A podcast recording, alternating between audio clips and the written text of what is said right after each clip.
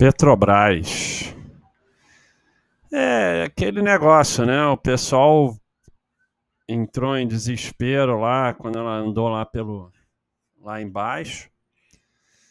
E aí de repente explode, né? Isso é a característica dessas grandes cíclicas, né? Ainda mais com petróleo.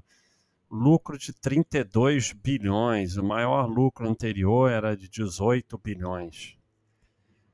E a cotação vai de 6 para 32, né?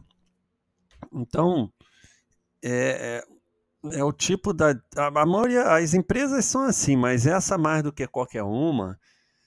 Ah, não, é do governo, não sei o que, petróleo, não sei o que lá, não quero me meter nisso. Tá bom. Ou esquece tudo isso e não olha mais nada. Você vai ficar olhando notícia é do governo, aí entra governo, sai governo, não sei o quê. É melhor não ter a empresa que você vai comprar no topo e vender no fundo. Então, é...